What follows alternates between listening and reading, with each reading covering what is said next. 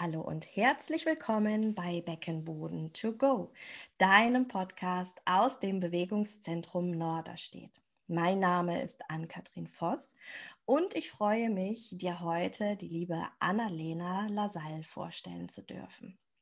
Anna ist Kanga-Trainerin, Pilates-Trainerin, Rektusdiastase-Spezialistin und Trageberaterin. Außerdem ist Anna selber Mama und arbeitet mit Schwangeren und Müttern in Hildesheim. Hallo, liebe Anna, schön, dass du da bist. Hallo, vielen Dank, schön hier zu sein. Es geht heute, wie sollte es anders sein, als äh, Kanga-Trainerin und Tragespezialistin habe ich Anna eingeladen zu dem Thema tragen? Da gibt es ja wirklich äh, viele, viele Fragen, Anna. Und ich würde dich als erstes einmal, um zu starten, fragen wollen, was bedeutet es überhaupt, ich trage? Ja, gut, im Endeffekt tragen wir ja unsere Kinder alle, weil anders kommen sie noch nicht voran. Ne? ähm, der Mensch ist ein Tragling, das heißt, die Babys haben ja auch alle Reflexe, um sich eigentlich aktiv an Mama, Papa festzuhalten. Uns fehlt heute das Fell, in dem sie sich festklammern könnten. Deswegen ähm, sind sie darauf angewiesen, dass wir sie eben aktiv halten. Ne?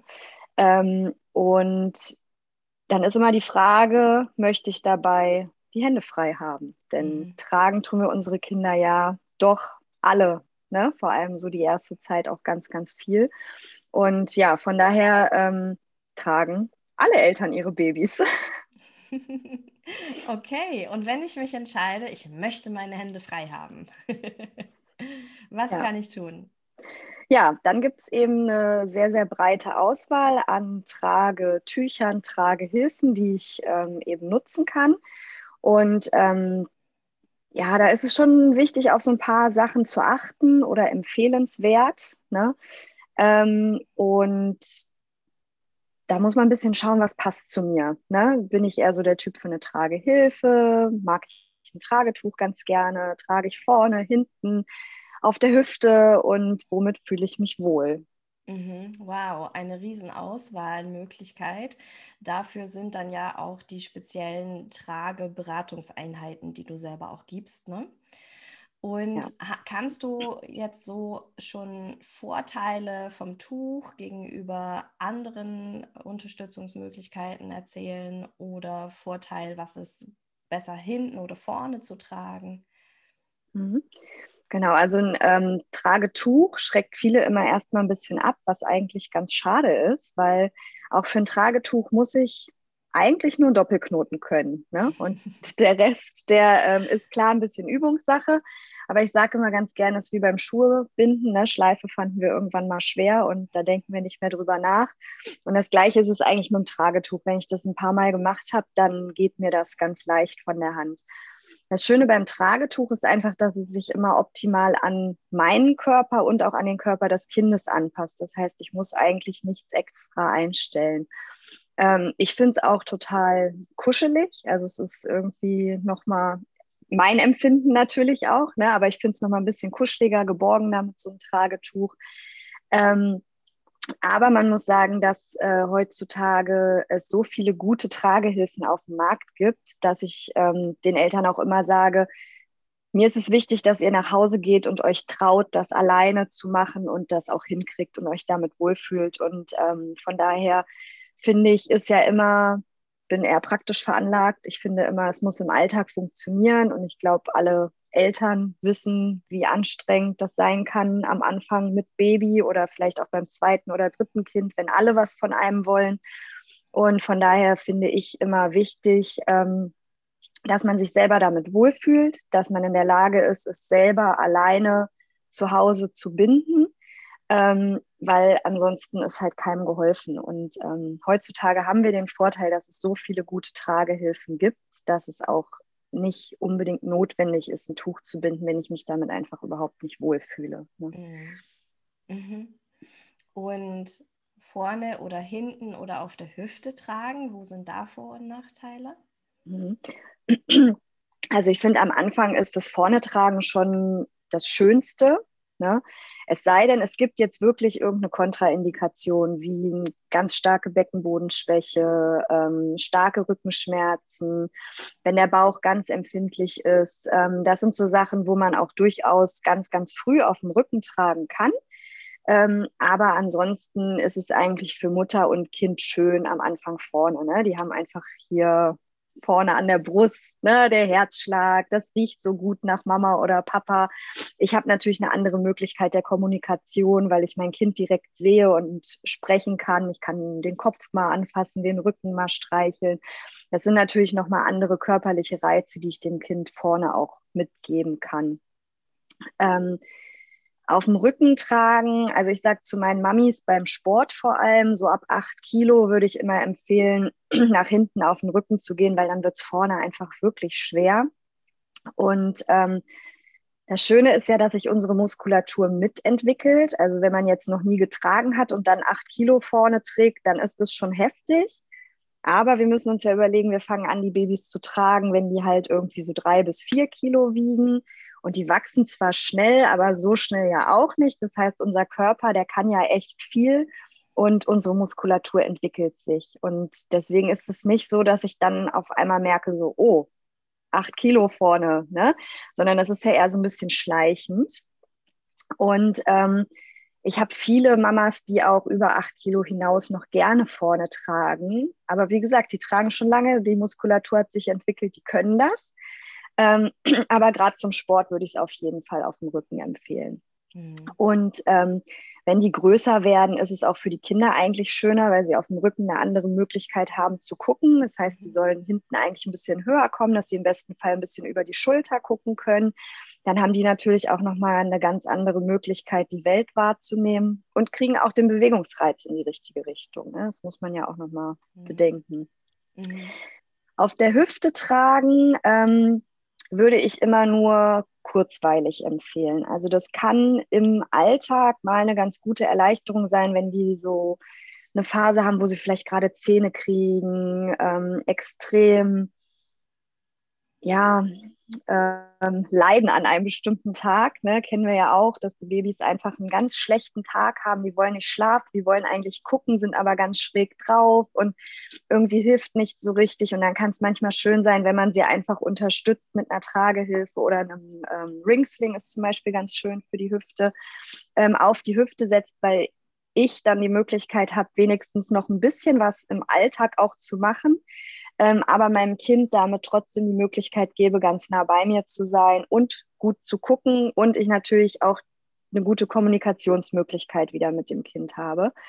Ähm, genau, das wäre so ähm, auf der Hüfte tragen, aber der Nachteil beim auf der Hüfte tragen für die Mutter oder den Vater, je nachdem wer trägt oder die Oma, ist ja, ist ja egal wer trägt, ähm, ist natürlich, dass ähm, ich selber in eine nicht ganz optimale Haltung gehe. Das heißt, sobald ich auf der Seite trage, gehe ich natürlich in eine Ausgleichshaltung, mein Rücken ist nicht mehr richtig aufgerichtet. Und ähm, das ist ja eben genau das, was uns das Tragen eigentlich ermöglicht, jetzt im Vergleich zum auf dem Arm tragen. Denn wenn ich mein Kind auf dem Arm trage, gehe ich fast immer in eine schlechte Haltung. Mhm. Und das ist ja eigentlich das Schöne an Tragehilfen oder Tragetüchern, dass ich das, die Möglichkeit habe, mein Kind ganz nah am Körper zu tragen, aber selber die Möglichkeit habe, in eine gute, aufrechte Haltung zu kommen und meinen eigenen Körper damit einfach extrem entlaste. Mhm. Und wenn die Menschen auf der Hüfte tragen, empfiehlst du wahrscheinlich auch, dass sie die Seiten auch wechseln, oder?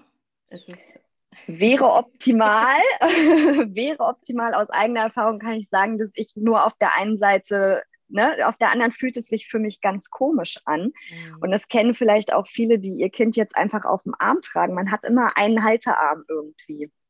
Und ähm, das kann man zwischendurch mal wechseln, aber meistens hält man das nicht lange durch mhm. und es mhm. fühlt sich komisch an. Und deswegen empfehle ich einfach grundsätzlich auf der Hüfte tragen. Ja, aber nicht lange und wenn es geht, bevorzugt halt dann den Rücken. Ne? Mhm. mhm. Genau. Ja. Du hast es schon so ein bisschen einfließen lassen, dass wenn es Kontraindikationen gibt, dann eignet sich eher das vorne oder das hinten tragen. Du hattest jetzt, ich habe gerade rausgehört, ne, wenn wirklich eine Beckenbodenthematik da ist, dann eher äh, auf den Rücken. Was ähm, ist mit solchen Geschichten wie, also ich sag mal, Beckenbodenthematik, ähm, Organsenkung, was ist mit Rektusdiastase? Also gibt es da Empfehlungen, was was sagst du oder hat es überhaupt gar keinen Einfluss zum Beispiel auf meine Rektusdiastase? Ja, doch hat es schon. Ne? Ähm, klar, optimalerweise ist es ja sowieso so, dass die Frau, die jetzt entbunden hat, im Wochenbett erstmal wirklich Wochenbett und das Kind natürlich äh, im besten Fall selber gar nicht so viel durch die Gegend trägt, aber es muss ja auch nicht immer nur die Mama tragen. Ne? Also mhm. es kann ja auch ähm, Partner, Partnerin, ähm, wie gesagt, Oma, Opa, Tante. Äh, also in, in anderen Ländern ist es ja durchaus üblich, dass zum Beispiel die Omas am Anfang ähm, die Babys tragen ne? oder ältere Geschwister ganz selbstverständlich die Kinder tragen oder Haushaltshilfen in reicheren Familien. Ne? Ähm, und ähm, ich finde, da müssen wir auch so ein bisschen äh, offener werden im Sinne von, wer, wer trägt denn das Baby eigentlich? Mhm. Ne? Weil natürlich sind es häufig die Mamas aber muss nicht so sein. Und wenn ich als Familie zusammen unterwegs bin, dann ist es durchaus schön, wenn der Partner oder die Partnerin einfach das Baby auch trägt, ähm, weil es zum einen für die ähm, Frau, die entbunden hat, eine super Entlastung ist und auch aus Bindungssicht ist es für ähm, das Baby natürlich eine gute Art und Weise, eine Bindung zu anderen Personen aufzubauen Klar gebe ich mein Kind in der Regel nicht der Nachbarin, um damit die, also je nachdem, wie gut das Verhältnis ist. Ne? Aber ich sage, es ist ja auch ähm, ja, stillen, Flasche geben, tragen. Das sind schon intensive Momente, die man mit dem Kind hat. Und das äh, macht man sicherlich nicht mit, mit jedem so. Aber ähm, genau, also es, es muss nicht nur die Mama tragen und das ist gerade am Anfang oder wenn eine Problematik vorhanden ist, eine super Alternative, um das Kind trotzdem zu tragen, aber die Frau zu entlasten. Mhm. Ähm, wenn ich jetzt aber mit dem Kind alleine bin, und das ist ja in unserem Alltag häufig nun mal der Fall, ähm, es gibt ja auch Kinder, die lassen sich durchaus auch mal gut ablegen. Klar ist das auch eine Möglichkeit, ähm, sind aber wenige. Ähm, dann sollte ich darauf achten, dass ich was habe, was vernünftig sitzt. Und das macht schon einen Unterschied, ähm, je nachdem, welche Trage ich habe ähm, oder ein Tuch, wie groß die Belastung auf den Bauchraum zum Beispiel ist. Mhm. Ne? Also ich, ähm, und das muss man oft auch ausprobieren. Also da kann man nicht mal pauschal sagen, wenn ich jetzt eine Beckenbodenschwäche habe, nehme ich die Trage und damit ist alles in Ordnung. Es gibt einfach Tragen, die haben einen breiten Hüftgurt, es gibt Tragen, die haben einen schmaleren Hüftgurt. Bei manchen kann ich das Gewicht besser auf die Schultern ähm, verlagern. Bei manchen geht das nicht so schön.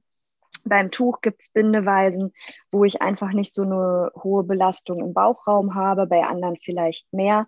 Ähm, und das sind tatsächlich Dinge, die müsste man einfach ausprobieren, um zu gucken, was fühlt sich für mich gut an. Und ähm, das ist jetzt egal, ob es eine, eine Rektusdiastase, eine Beckenbodenschwäche oder zum Beispiel auch eine Kaiserschnittnarbe ist, mhm. ne, die mhm. vielleicht noch empfindlich ist oder noch nicht gut verheilt. Ähm, und ansonsten, wenn ich auf den Rücken gehe, dann habe ich natürlich eine super Entlastung da. Ne? Auf dem Rücken tragen ist wirklich so ein bisschen wie ein Rucksack tragen. Auch da gibt es natürlich Unterschiede, wie ich die Gewichtsverteilung habe. Aber beim Rückentragen gehe ich auch mit einem Bauch- oder Hüftgurt in der Regel deutlich höher. Das heißt, ähm, ich habe den fast unter der Brust und dadurch natürlich eine super Entlastung für Bauch- und Beckenboden. Ne? Mhm. Und man kann Kinder durchaus ab Geburt auf dem Rücken tragen. Also es mhm. ähm, trauen sich viele nicht unbedingt zu, aber rein ähm, technisch ist es möglich mhm. und ähm, ist auch im Alltag eine schöne Entlastung. Häufig kommen ja die Frauen oder die Eltern ähm, zu mir, weil sie sagen, ja, ich schaffe im Alltag immer nichts. Ne? Also es ist ja immer, wir, wir sind ja selber oft so ein bisschen gestresst, weil wir irgendwie denken, wir schaffen nichts und wir müssen noch die Wäsche machen und die Küche und noch saugen und wischen.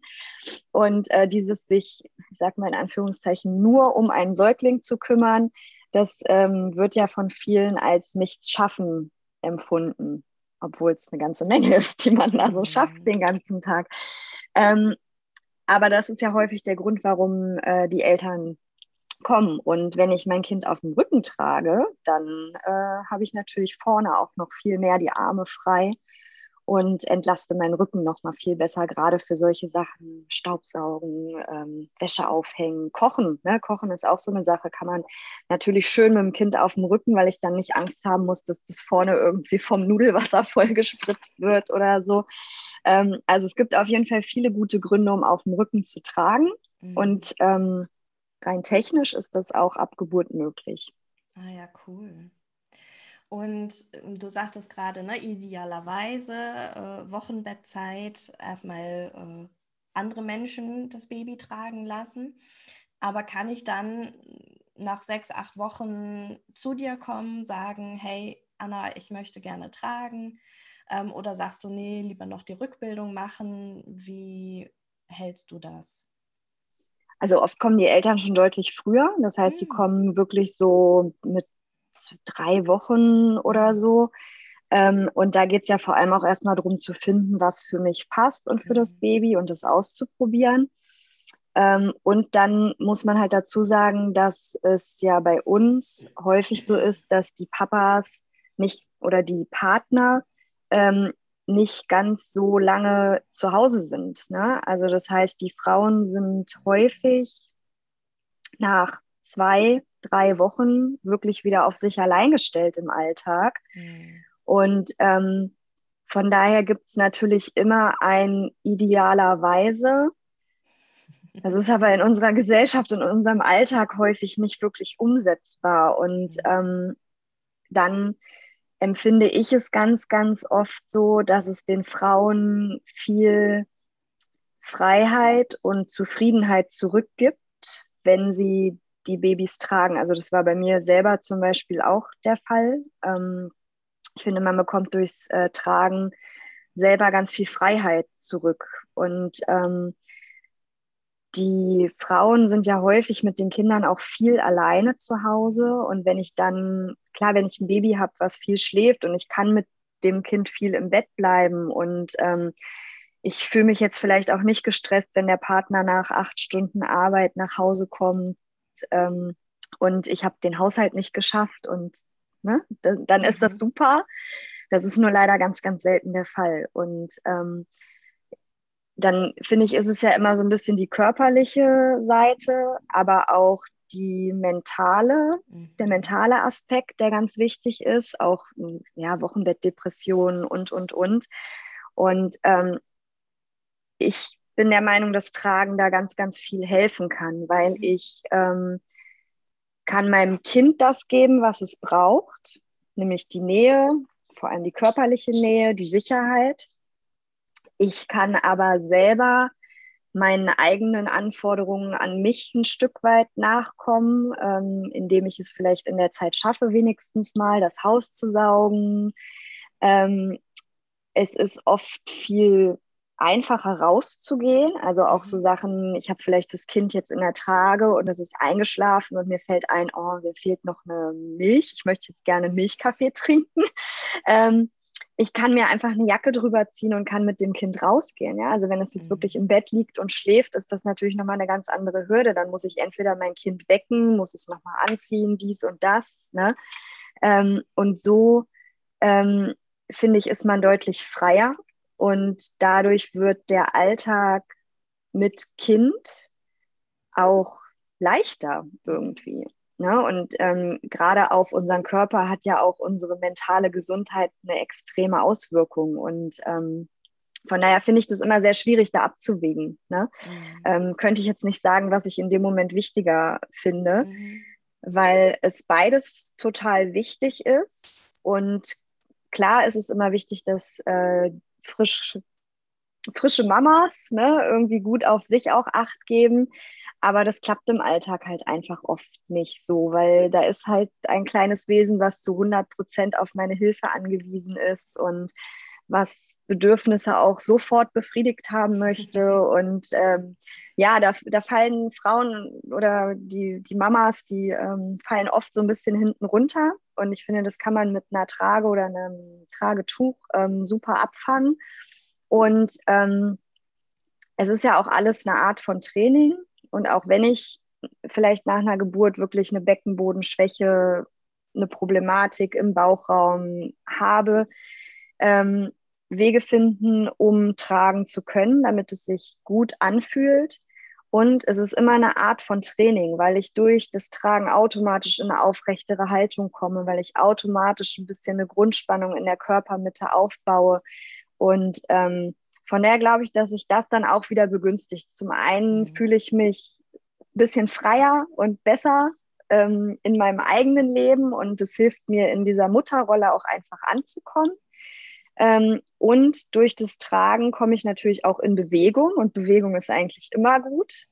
Und ähm, ich gehe in eine gute Haltung und ich trainiere eigentlich meine Muskulatur durch das Tragen. Von daher glaube ich, dass es auch, wenn es am Anfang vielleicht manchmal ein bisschen schwierig ist, es einfach auf das Ausprobieren und Machen ankommt und ähm, ich glaube, der Rest kommt von alleine dann. Mhm. mhm.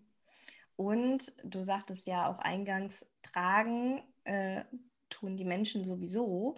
Und äh, ich entlaste dadurch ja schon auch meinen Schulter-Nackenbereich, weil diese äh, Tragehilfen und Tücher ja mit über die Hüfte und so weiter total gut sitzen und das auf dem Körper so verteilt wird, das Gewicht. Ne? Ja, genau, auf jeden Fall. Also ja, das ist auch, die wenigsten Babys liegen einfach irgendwo. Ne? Also wir, wir tragen so oder so. Und ähm, gerade was auch Tragen äh, betrifft in diesen Babyschalen. Ne? Also das ist ja eine total totale Belastung für den Körper, diese Babyschalen zu tragen. Also wenn wir überlegen, wir sollen am Anfang irgendwie maximal fünf bis sechs Kilo tragen und diese Babyschalen wiegen zum Teil schon drei, dreieinhalb. Ähm, also wenn ich nicht ein ganz, ganz zartes Baby habe, dann geht es schon nicht auf. Das heißt, selbst wenn die Frauen anfangen, eine Rückbildung zu machen, allein der Weg vom Auto mhm. zur Rückbildung, das Kind zu transportieren, mhm. ist schon so eine heftige Belastung für den Körper. Und wenn man einfach die Babyschale im Auto lässt und das Kind für den Weg in die Trage nimmt, dann habe ich auch auf solchen Wegen ne, schon eine, eine ganz große Entlastung. Oder ich weiß nicht, ich bin ja auch eher klein. Für mich war das immer ähm, bin ja auch da so reingewachsen, habe am Anfang auch ne, mit Babyschale und Kinderwagen und ne, was man so macht, wenn man Mama wird. Und ähm, ich habe das immer ganz, ganz schrecklich empfunden, diese Babyschale samt Kind auf diese Einkaufswägen zu hieven. Ne? Also das ist ja auch so eine Höhe, wo man erstmal hinkommen muss. Also man geht total ins Hohlkreuz, man hat so eine Riesenbelastung auf Bauch und Beckenboden und wenn man dann noch klein ist, sieht man im Einkaufsladen nicht mal, wo man hinfährt, weil man eigentlich gar nicht da drüber gucken kann. Ne? Und ähm, ja, da kann man sich im Alltag echt bei ganz, ganz vielen Dingen super selbst helfen und sich mhm. selbst entlasten und seinem Körper damit ganz, ganz viel Gutes tun. Ja, super. Ja. Schönes Bild. ja. Okay. Und mh, mm, du selber bist ja zum Kanga-Training gekommen, auch weil du dann äh, so Sportangebote vermisst hattest mit Baby. Und wann kann ich anfangen mit zum Beispiel Kanga-Training, also mit meinem Baby in der Trage dabei? Ja, genau. Das geht ähm, acht Wochen nach spontaner Entbindung und zwölf Wochen nach Kaiserschnitt.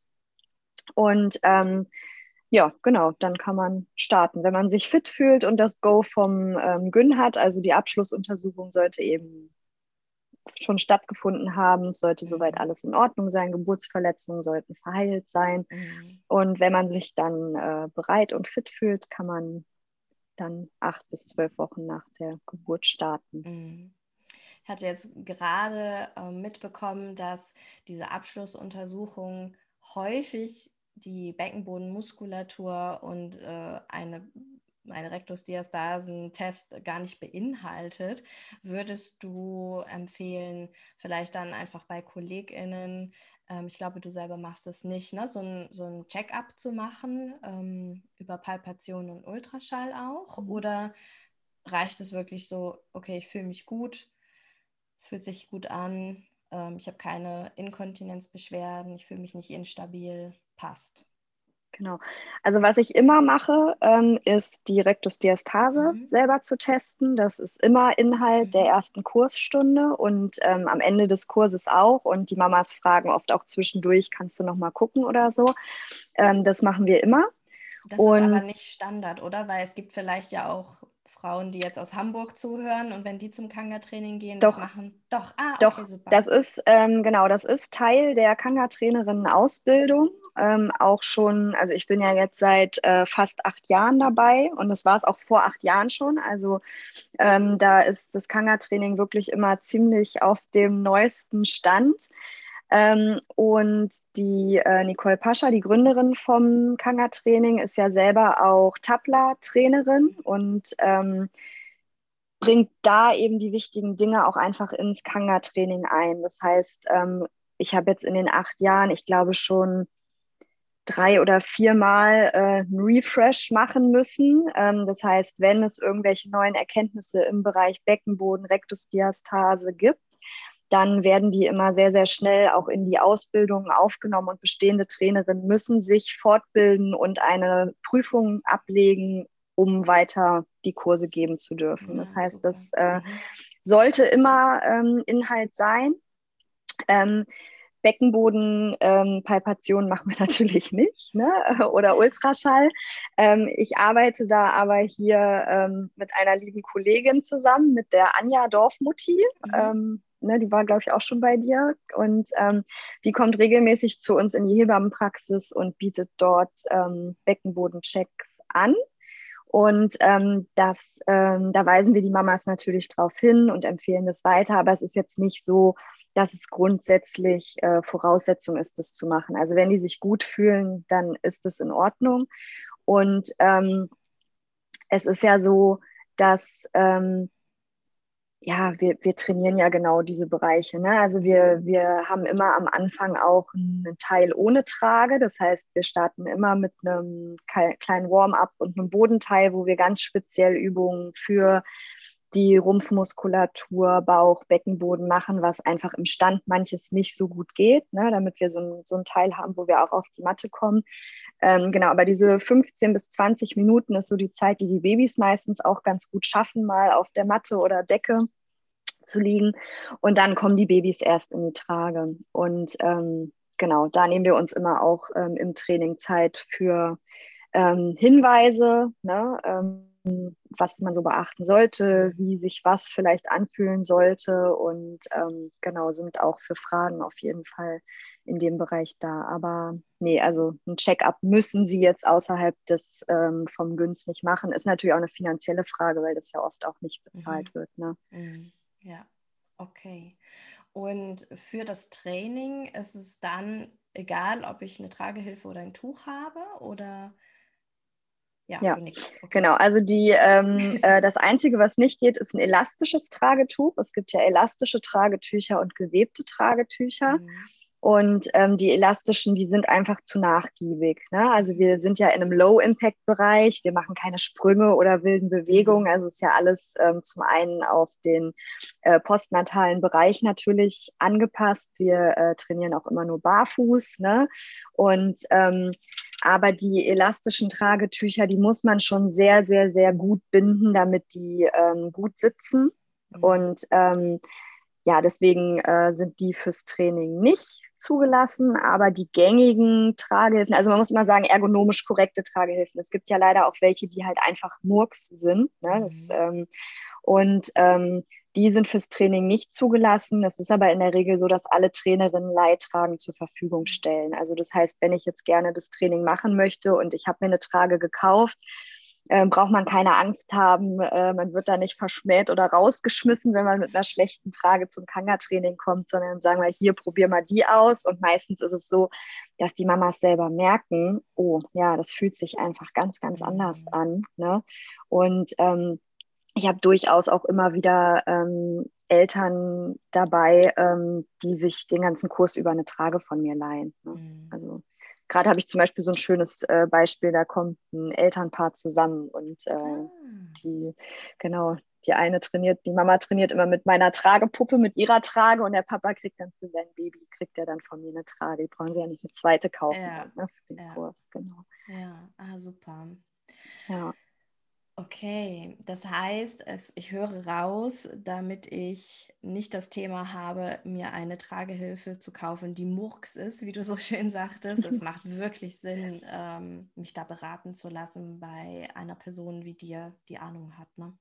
Ja, also ich würde es immer empfehlen, mhm. weil ähm, nicht alles, was in der Werbung ist, ist auch gut und leider auch nicht die Sachen, die in den großen Babybedarfsgeschäften verkauft werden. Also das ist so ein bisschen schwierig. Ne? Man, es ist so, ja, man wird irgendwie Eltern und dann geht man in so ein Babyfachgeschäft und denkt so, oh cool, hier kaufe ich alles. Und es ist aber leider beim Tragen nicht unbedingt ratsam. Mhm. Ähm, dazu kommt, dass auch die Werbung, die ich so in den sozialen Medien angezeigt bekomme, oft nicht von den wirklich guten Trageherstellern ist, weil das nämlich häufig ganz kleine Unternehmen sind, die gar nicht unbedingt das Budget haben. Und mhm. diese gesponserte Werbung, die mir dann angezeigt wird, oder Influencer, die halt Tragen zugeschickt bekommen und so weiter, ähm, ja, ist nicht immer unbedingt das, was was so das Beste ist, auch preis-leistungstechnisch. Also die sind zum Teil auch sehr, sehr teuer. Und ähm, die Sachen, die ich jetzt so im Sortiment habe, die sind dann häufig günstiger, aber trotzdem ah. irgendwie besser. Ja. Ähm, also das ist auch nicht so, dass eine Trage unglaublich teuer sein muss. Also man mhm. kriegt da für um die 150 Euro wirklich richtig gute Sachen. Und man kann die auch gebraucht kaufen. Mhm. Ne? Und das machen ganz viele, die auch in der Beratung sind, dass wir dann gucken, okay, was ist es? Mhm. Und dann gucken die erstmal, was gibt es gebraucht. Und ähm, also das muss nicht unbedingt so teuer sein. Und damit hat man meistens das Geld für eine Trageberatung auch einfach wieder raus, weil mhm. andernfalls kaufen sich die Eltern oft wirklich zwei, drei Tragen, sind mit nichts zufrieden, tragen am Ende gar nicht, was total schade ist. Ja. Ne? Ähm, und deswegen würde ich, also hätte ich das damals vor acht Jahren, als meine Tochter geboren wurde, gewusst oder hätte es das da schon so in dem Umfang auch gegeben, mir hätte das ähm, sehr geholfen und viel Frust erspart. Und ähm, ich sage auch immer, man kriegt zum, zur Geburt immer so viel Krempel geschenkt, den man nie braucht. Lasst euch einfach einen Gutschein schenken, ne? Ein Gutschein für die Trageberatung. Es ist so ein schönes Geschenk zur Geburt einfach auch. Mhm. Und ähm, ja, ich würde es auf jeden Fall empfehlen. Und ich würde auch immer erst was kaufen, wenn das Baby da ist. Es macht mhm. häufig keinen Sinn, vorher was zu kaufen. Mhm. mhm. Das ist eine schöne Idee mit dem Gutschein. Wenn ich jetzt einen Gutschein von dir haben möchte, wie erreiche ich dich? Genau, also ich bin erreichbar entweder über Instagram, per E-Mail, auf Facebook bin ich auch oder genau auf meiner Homepage steht auch meine Telefonnummer. Ich äh, werde auch gern angerufen. Und du arbeitest in Hildesheim. Ich glaube, in einer Hebammenpraxis bist du mit drin, ne? Genau, ich habe mit zwei ganz tollen Hebammen zusammen, ähm, haben wir eine gemeinsame Hebammenpraxis und ähm, ich mache da so den ganzen sportlichen Teil und die Trageberatung und ja, da haben wir einen ganz schönen Raum geschaffen für Eltern und werdende Eltern. Schön. Kann man sowas auch online machen, solche Beratungen? Kann man das? Und wenn ja, machst du das auch, wenn ich jetzt aus Hamburg komme? Mhm.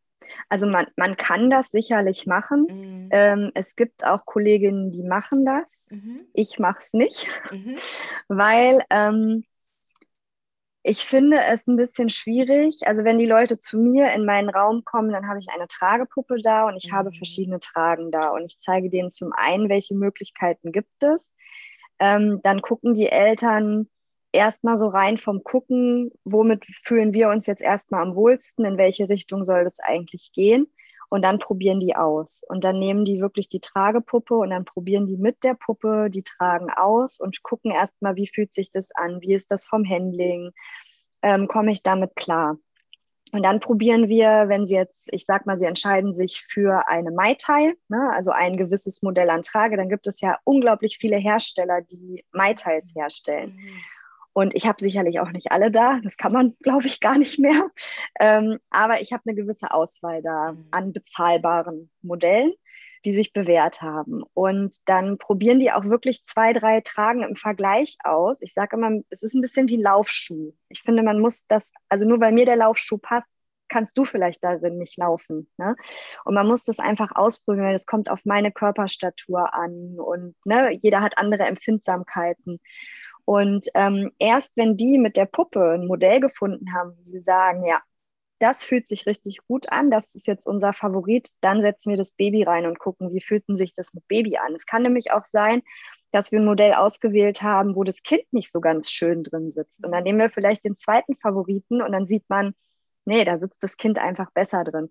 Und das sind so Sachen, also es ist schön, dass mittlerweile vieles online geht und in manchen Fällen macht es vielleicht Sinn. Ich finde es für eine Trageberatung sehr, sehr schwierig, weil ich finde, man muss es einfach so dieses Anfassen. Und ich fasse auch oft nochmal an und sage, hier nimm mal deine Hand so und mach das. Also das ist ein Unterschied, das kann ich online nicht gewährleisten. Und deswegen habe ich auch, ähm, als es nicht anders ging, ich habe es nicht online gemacht, weil es sich für mich persönlich nicht gut und richtig anfühlt. Also ich mhm. könnte da meine Arbeit nicht so machen, wie sie mir wichtig ist. Mhm. Ja, ja. Ist ja, ist ja eine ähm, Entscheidung und finde ich gut, dass du da auch dann sagst, so, nee, das bin ich nicht. Und wer eine Beratung möchte, kommt nach Hildesheim. Ja, genau. es gibt ja ganz viele tolle Trageberaterinnen. Ne? Also mittlerweile findet man ja wirklich überall ähm, Trageberaterinnen und kann eine mhm. Beratung machen. Und ähm, ja, also von Gibt daher. Es da ähnlich wie, wie, ich sag mal so, bei, bei Physiotherapie, Beckenboden gibt es ja diese Liste von der AGGGOP. Gibt es sowas auch für, für Kanga bestimmt? Ne? Das ist bestimmt mhm. auf der Seite von Kanga aber auch so Trageberatungen. Gibt es da auch so eine Seite, wo alle gelistet sind deutschlandweit? Ja, das ist ein bisschen schwierig leider, weil es kommt mhm. immer darauf an, wo hat man die Ausbildung mhm. gemacht und ähm, wo steht man dann so drin. Also es gibt ja das Tragenetzwerk. Ich zum Beispiel habe die Ausbildung bei der Trageschule Hamburg gemacht. Mhm. Ähm, und ähm, dann kommt es auch immer so ein bisschen drauf an, manchmal ändern die dann irgendwas, dann müsste man sich wieder rezertifizieren, um wieder neu auf die Liste zu kommen. Und da muss man auch so ein bisschen gucken, klar, kommen immer mal neue Sachen dazu, aber in der Regel, wenn man einmal die Ausbildung gemacht hat und gut da drin ist, dann sieht man eigentlich auch eine neue Trage, guckt sich die an, probiert die aus und weiß, okay, so und so. Ne? Ähm, und deswegen muss man gucken, es ist halt so, dass das ja nichts ist, was jetzt über Krankenkassen finanziert mhm. wird oder Ne, und da, das ist natürlich alles irgendwie auch eine Privatwirtschaft. Also jeder Trageschulenausbilder. Ja, und deswegen kann man auch gar nicht sagen, ähm, was ist jetzt besser, wo ist eine richtige Liste, ist jetzt die Liste oder die Liste besser und auch Beraterinnen, die auf keiner der Listen stehen, die aber vor zehn Jahren, ja, zehn Jahre ist vielleicht auch ein bisschen weit gegriffen, aber die vor fünf, sechs Jahren die Ausbildung gemacht haben und vielleicht auf keiner Liste mehr draufstehen, weil sie einfach irgendeine neue Fortbildung nicht mitgemacht haben bei dem entsprechenden Anbieter und deswegen mhm. fallen sie aus der Liste raus sehr, sehr schwierig. Ne? Sehr, sehr mhm. schwierig. Also ich würde mich immer einfach im Bekanntenkreis umhören. Meistens hat man ja schon irgendwelche Eltern im Bekanntenkreis. Da einfach mal umhören. Meistens findet man über Google auch in der Nähe natürlich ähm, Leute. Ne? Mittlerweile arbeiten viele Hebammen auch mit Trageberaterinnen zusammen. Das ist immer eine, eine Sache. Einfach mal die Hebamme fragen, ob die jemanden empfehlen kann. Und ähm, ja, so findet man eigentlich ganz gut ähm, eine Trageberatung. Listen sind in dem Fall leider tatsächlich eher ein bisschen mhm. schwierig. Mhm. Ja, okay, gut. Aber googeln können wir ja heutzutage alle. Ja, genau. ja, super. Anna, ich ähm, habe alle meine Fragen gestellt, die ich mir notiert hatte. Habe ich etwas ganz Wichtiges vergessen? Möchtest du noch was ergänzen? Nee, ich glaube, das waren so echt die wichtigsten Sachen. Aber doch eine Sache fällt mir mhm. gerade vielleicht doch noch ein.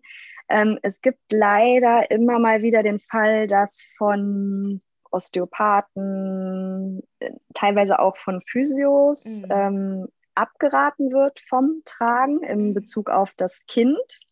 Oh. Ne? Ja, schön, ah, deinen Blick okay. gerade, deinen Blick gerade zu sehen, ne? selbst als Fachfrau. Ähm, ich habe das hier in Hildesheim leider noch ganz, ganz häufig, dass die. Eltern sich nicht trauen zu tragen, weil sie von jemandem medizinischen Fachpersonal mhm. gehört haben, dass es nicht gut für ihr Kind ist. Und ähm, deswegen freut mich dein Blick auch gerade so oder auch diese Podcast-Folge, weil das würdest du nicht machen, wenn es negative Auswirkungen hätte.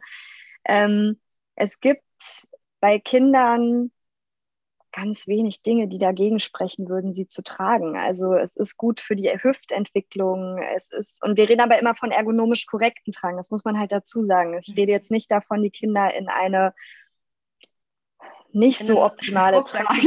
ja, genau. Ne? genau. Ähm, ich rede immer von ergonomisch korrekten Tragen, aber in diesen ergonomisch korrekten Tragen haben wir eine gute Anhock-Spreizhaltung. Das ist gut für die Hüftentwicklung. Die Kinder sind im Rücken gestützt. Das hat nichts mit einer Aufrichtung oder einem Sitzen zu tun. Ähm, und der Nacken ist auch gestützt. Das heißt, ich achte natürlich darauf, dass diese Dinge gegeben sind, dass mein Kind ergonomisch korrekt getragen wird. Und dann gibt es wenig Dinge, die mich davon abhalten, ein Kind zu tragen. Also auch Kinder mit einem, die einen Helm tragen müssen, wegen Kisten, kann man super in die Trage. Packen Kinder mit einer Hüftdysplasie, die eine Hüftschiene tragen müssen, kann ich super in ein Tuch oder in eine Trage packen. Und ähm, das wäre mir einfach nochmal ein Anliegen, dass wir das so ein bisschen aus den Köpfen rauskriegen, dass das in irgendeiner Weise schlecht für mein Kind sein könnte. Ganz im Gegenteil. Also mir fällt eigentlich kein Nachteil für das Kind ein.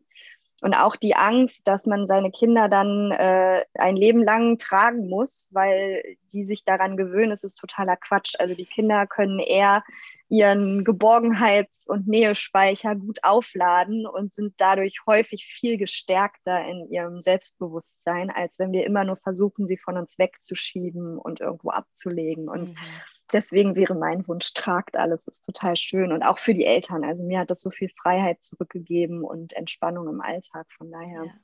traut euch. Ja, ähm, das kann ich. Äh, ich bin ja auch Heilpraktikerin für Psychotherapie und äh, kann das nur unterstreichen und bestätigen. So diese erst das, gerade das erste Jahr, ne, ist ja diese Symbiose, wo das äh, Baby überhaupt noch nicht gecheckt hat, dass es ein Individuum ist. Es ist so förderlich, was du gerade schon sagtest. Es nährt so dieses Bedürfnis nach Nähe und Schutz und ähm, irgendwann, wenn man die Kinder sich normal entwickeln lässt und nicht irgendwie anfängt, ich glaube, häufig sind es dann auch eher so dysfunktionale Strukturen, ähm, ich möchte gebraucht werden und deswegen lege ich mein Baby nicht hin. Aber man äh, kann das bei den Kindern, die fangen irgendwann, die wollen irgendwann autonom werden. Die wollen irgendwann nicht mehr getragen werden. Und dann wollen sie, aber dann gibt es eine Phase, dann kommen sie wieder an. Dann wollen sie vielleicht nochmal wieder getragen werden und dann wieder nicht. Und wenn man da äh, sich auf die eigenen Instinkte einfach verlässt, ähm, kann man da wirklich überhaupt nichts falsch machen. Und ich finde es ganz, ganz traurig, ähm, wenn medizinisches Personal ähm, so pauschalisiert ne? und ähm, dann, nee, du darfst nicht tragen. Dann, ich glaube, das habe ich auch in vielen Podcast-Folgen schon gesagt, dann hinterfrag bitte, frag deinen Osteopathen, deine Osteopathin, warum nicht? Was ist denn dann besser? Und dann auch zu hinterfragen, meinst du jetzt das Tuch, meinst du die Tragehilfe, meinst du das auf dem Bauch tragen, auf dem Rücken tragen, was ist für mein Baby daran jetzt nicht gut? Ne? So, also hinterfragt bitte auch Menschen, die weiße Klamotten tragen. ja, auf jeden Fall. Und geht gut nach eurem, eurem Gefühl. Und ja gut, das haben wir jetzt heute in der Podcast-Folge, du hast es auch viel angesprochen. Wir sind so leistungsorientiert und getrieben und lesen tausend Bücher und was ist jetzt richtig und was nicht. Ne? Das ist ja dann in vielen Bereichen so ein Overload an, was mache ich denn jetzt? Und wir vergessen so dieses sich auf sich zu berufen, in mich reinzuhorchen und zu schauen, okay, fühlt sich jetzt das Tuch oder die Tragehilfe besser an? Wie geht es ja. meinem Baby, wenn ich das trage in diesem Tuch oder in der Tragehilfe? Ich spüre das. Wenn ich ja so mal alles außen wegblende und mal in mich gehe. Ja, deswegen rümpfte ich gerade so die Nase. Ich mhm. finde es immer ganz schade. Es wird so viel, ja, fast schon katastrophiert, ne? Bei ja. äh, äh allgemein bei Beckenboden, Rektusdiastase. So, um Gottes Willen, das darfst du nicht. Ja. Ja, ja, ich finde auch, man muss immer gucken, dass es sich, also das Bauchgefühl muss stimmen und das wird uns mhm. leider so oft abgesprochen. Ne? Ja. Und ähm, ja, wie gesagt, da geht es ja häufig dann eher so drum, man würde dem Baby irgendwie schaden und das ist natürlich das Schlimmste. Eltern wollen ihrem Kind nicht schaden und dann, ne? Mhm. ähm, lassen sie es lieber sein und das ist halt mhm. ganz, ganz schade. Wobei es natürlich auch, das muss man auch sagen, es gibt einfach Eltern, für die fühlt sich dieses Tragen nicht gut mhm. an. Das muss man auch akzeptieren. Ne? Also ich, ähm, genau, da muss natürlich jeder seinen eigenen Weg finden, mit dem er sich wohlfühlt, aber ähm, ja, man sollte das einfach für sich und aus seinem eigenen Gefühl heraus entscheiden und nicht, weil jemand von außen sagt, so und so, ja. ja. Ja, unbedingt. Genau. Guck, was für dich gut ist. Möchte ich überhaupt tragen? Wenn ja, was möchte ich für ein Material nutzen? Und da gut in dich zu horchen, genau. Und so darauf, darauf zu achten, auch wie reagiert mein Baby und da irgendwie gut zu gucken, was braucht ihr beide und nicht, was gibt die Gesellschaft vor. Genau. Und wenn du nicht tragen möchtest, dann trägst du nicht.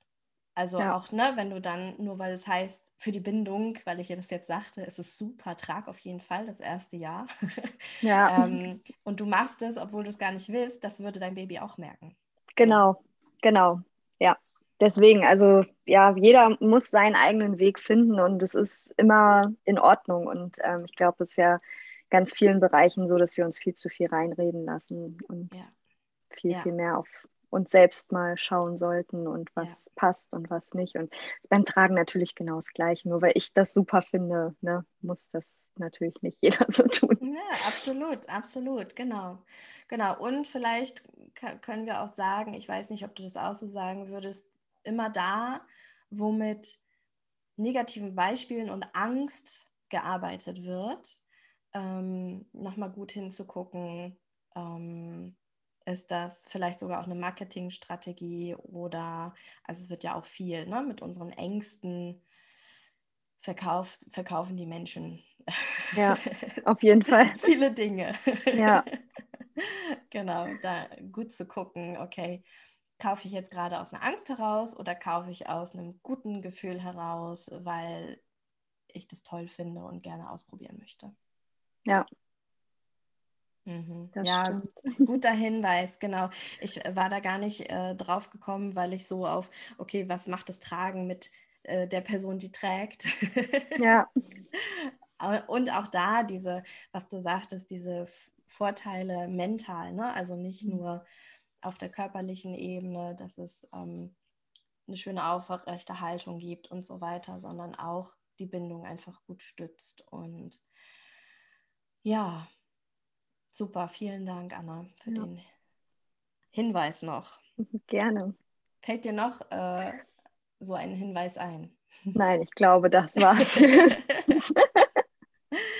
Gut, falls wir Fragen nicht beantwortet haben, die dir, äh, liebe, lieber ZuhörerInnen, ähm, dann melde dich gerne bei Anna. Die ähm, Website und den Instagram-Account verlinke ich in den Show Notes. Und ähm, wenn wir die Podcast-Folge veröffentlicht haben, gibt es auch immer einen Post bei Instagram dazu. Auch darunter kannst du dann gerne noch Fragen loswerden. Gut, dann bleibt es mir nur dir vielen, vielen Dank zu sagen, Anna, für deine Zeit und dein Wissen. Danke und dir. Euch, lieben ZuhörerInnen, ähm, ja, einen schönen Sonntag, falls ihr direkt sonntags gehört habt oder einen guten Tag, wann auch immer ihr gehört habt. Bis zum nächsten Mal. Tschüss.